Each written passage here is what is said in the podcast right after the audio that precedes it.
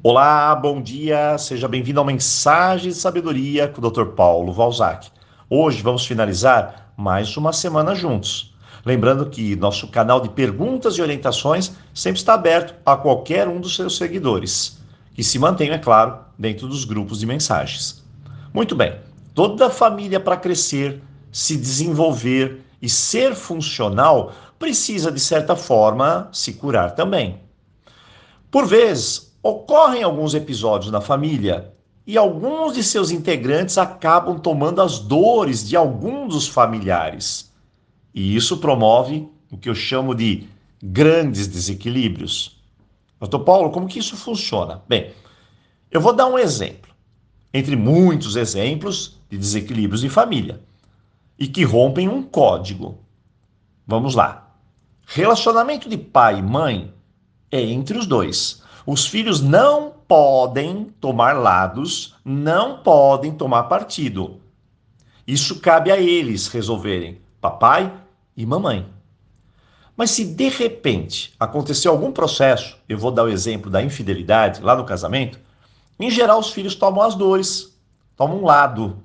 E aí a sombra é instalada, pois os filhos podem repetir o padrão de medo de traições, com insegurança e dificuldades nas suas relações amorosas. Olha só, quando a mulher, a filha, tem um, uma grande desilusão com seu pai, ela se coloca na posição de querer ser a controladora do seu novo relacionamento. Por quê? Porque ela desconfia, ela tem certezas e, sem perceber, ela aumenta as, pros, as probabilidades do padrão se repetir. Já com os filhos, homens, o padrão segue outro caminho. Eles podem se prenderem à esfera materna, tentando tomar lugar do pai que está ausente, ficando indisponíveis para se relacionarem, ou de maneira inconsciente, repetir papai, ter vícios e muito mais. Então a regra é clara: o que aconteceu entre seus pais, isso é deles. Eles são seres humanos, com suas feridas, dores, mágoas, que também carregam desde a infância e que refletem até hoje por ressonância.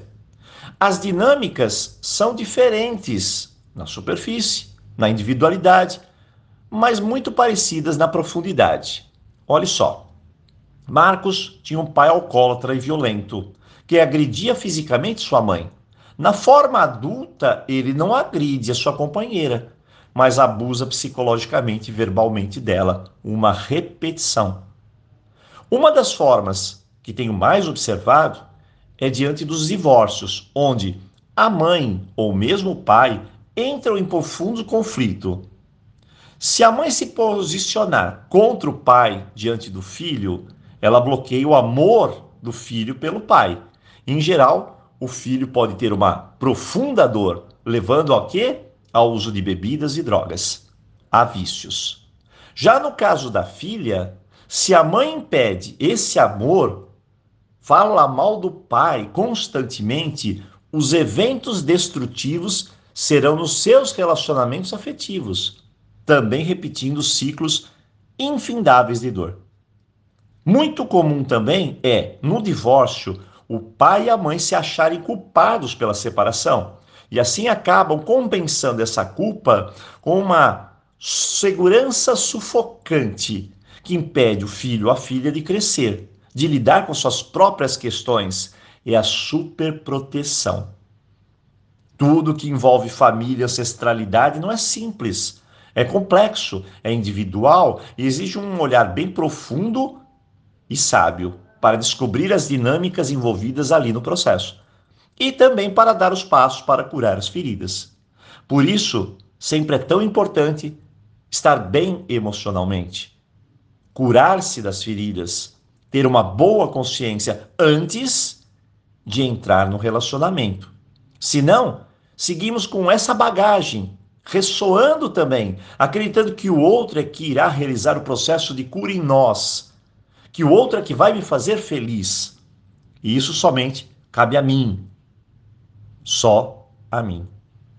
Eu espero que as mensagens dessa semana possam te ajudar a refletir, curar e trazer leveza aí para sua vida. Eu desejo um ótimo final de semana, e, claro, aloha! Te vejo aqui na segunda-feira.